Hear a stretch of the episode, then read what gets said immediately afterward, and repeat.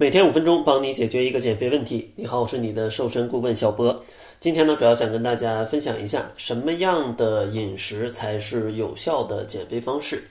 因为上期节目有讲过，传统的低脂饮食对于减肥来说呢，可能帮助不大，而且呢，还容易引发更高的肥胖率。那低脂饮食无效，究竟什么样的饮食才有效呢？其实答案就是低碳饮食。其实想要了解低碳饮食对减肥为什么有帮助，咱们要先了解一下可能碳水在人体内的一个消化的简单路径是什么样的。其实你吃的富含的呃，先介绍一下富含碳水的食物吧，可能有些朋友不太了解，就是经常说的啊白米白面，它是富含精致的碳水化合物的。另外呢，还有很多添加糖的食物，比如说一些零食啊、奶茶呀。呃，蛋糕啊，总之吃起来比较甜的啊。另外，再像各种各样的主食，它们往往都是富含精致碳水的食物。而这些精致碳水的食物呢，如果你吃进去，身体呢就会快速的把它消化掉，因为它没有其他的物质啊，会延缓它的消化速度。所以说，像这种精致的碳水化合物消化的就非常的快，消化完了呢，它就会变成血糖。而你的血糖呢，在吃完饭之后也就会升高，升高了之后，身体为了去降低这个血糖，或者说消耗掉这些血糖，它就会分泌更多的胰岛素，啊，通过这个胰岛素呢，这些血糖就可以被细胞所利用。这样的一个过程就是血糖消化的一个基本过程。但是如果你吃了过多的碳水化合物，导致身体它不需要这么多血糖，可能你吃完饭马上你的血糖就像坐火箭一样就。飙升上去，那其实身体不能马上去把血液里的血糖全都消耗掉，那这个时候呢，胰岛素就有另外一个功能，就是把这些多余的血血糖啊，去变成脂肪储存起来啊。就像你做了在家里做了一大桌子的菜，你们一顿饭也没吃多少，剩下菜呢到了比较可惜，可能就会放到冰箱里冻着，可能明天吃或者怎么样啊，就类似这样一个储存的过程。所以说这个过程呢，可能就会引起发胖。咱们再简单的往后去讲一讲啊，这个过程可能还会引发一些健康的问题，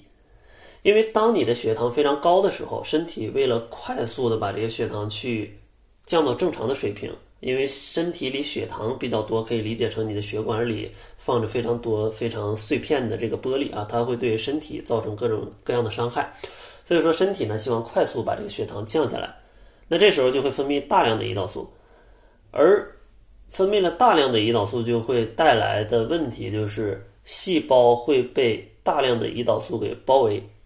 因为细胞的表面是有一些胰岛素的一些这种，可以理解成这个接收器吧，就是受体啊。如果你的胰岛素太高，那细胞就会接收非常多胰岛素送过来的这个血糖啊，可以简单这么理解啊。那这样细胞就会进来非常多的糖，它就会有一个抵抗的机制，就会就叫胰岛素抵抗，就会把这个受体的敏感度去降低。这样的话，它就不会去接纳这么多的血糖了。但这带来的问题呢，就是身体会分泌更多的胰岛素，让细胞去接受这些血糖。其实这个呢，就是呃二型糖尿病的一个前期的情况。啊，如果再继续这么发展下去，啊，身体细胞它接受不了胰岛素送过来的血糖，那这个血糖就会留在血液里，就会变成糖尿病。而这种血糖如果全都在你的血液里，它不被消化掉或者不被吸收掉，那其实就会带来非常多的健康问题。因为这种高血糖，它其实会有一些糖化的反应，会有更多的自由基加快氧化，然后有更多的炎症。总之，这各种各样的问题就指向了身体。就你想嘛，你身体里全是炎症，这种免疫的系统就会伤害自身的细胞，就会导致各种各样的啊问题。当然，稍微有点扯远了。总之呢，低碳的饮食啊，从这个路径上来讲，它不光能帮助大家去减少脂肪的一个堆积，同时呢，还可以帮助大家预防各种各样的健康的问题。呃，当然，可能大家觉得这些健康问题离你很远，但是哪怕就是你降低这个过程，它也可以降低你氧化的一个带来的一个呃危害。其实对于很多女性的一个。皮肤也是有帮助的，就像很多人都在讲的这个抗糖，其实也是在减少这个路径，减少呃糖化，减少自由基，其实都是同样的。当然呢，扯得有点远啊，咱们再来说回来。其实这个低碳饮食啊，不是说我能减肥它就能减肥啊，也是有很多人去做过实验的。在二零零三年的新英格兰医学杂志发布了一项研究啊，这个研究也是相对是比较科学的，有六十三个人被随随机安排进入了低碳组跟低脂组。低碳组呢，就是不太设置呃限制它的卡路里，而低脂组呢要控制卡路里，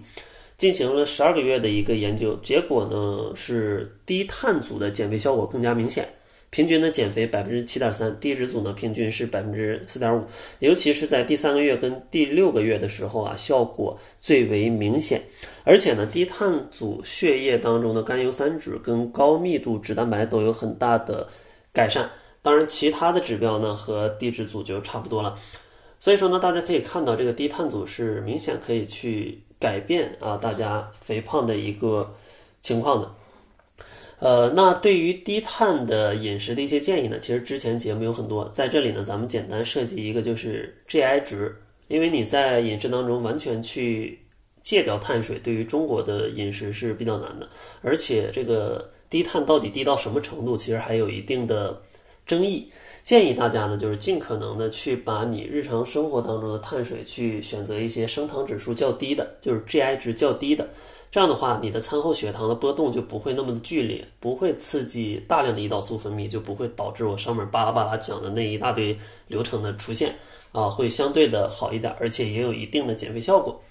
那去判断食物的 GI 值其实相对比较简单，就是越天然的可能会越好。膳食纤维含量越高的啊越好，然后或者你吃的这个食物里面它精致碳水越少的它越好。其实这个精致碳水的简单判定方式就是有没有精加工的糖，比如说糖啊什么高果糖糖浆，反正各种跟糖相关的，或者像一些什么淀粉、一些米，那其实这些里面的精致碳水也比较多，大家可以在里面参加一些粗粮，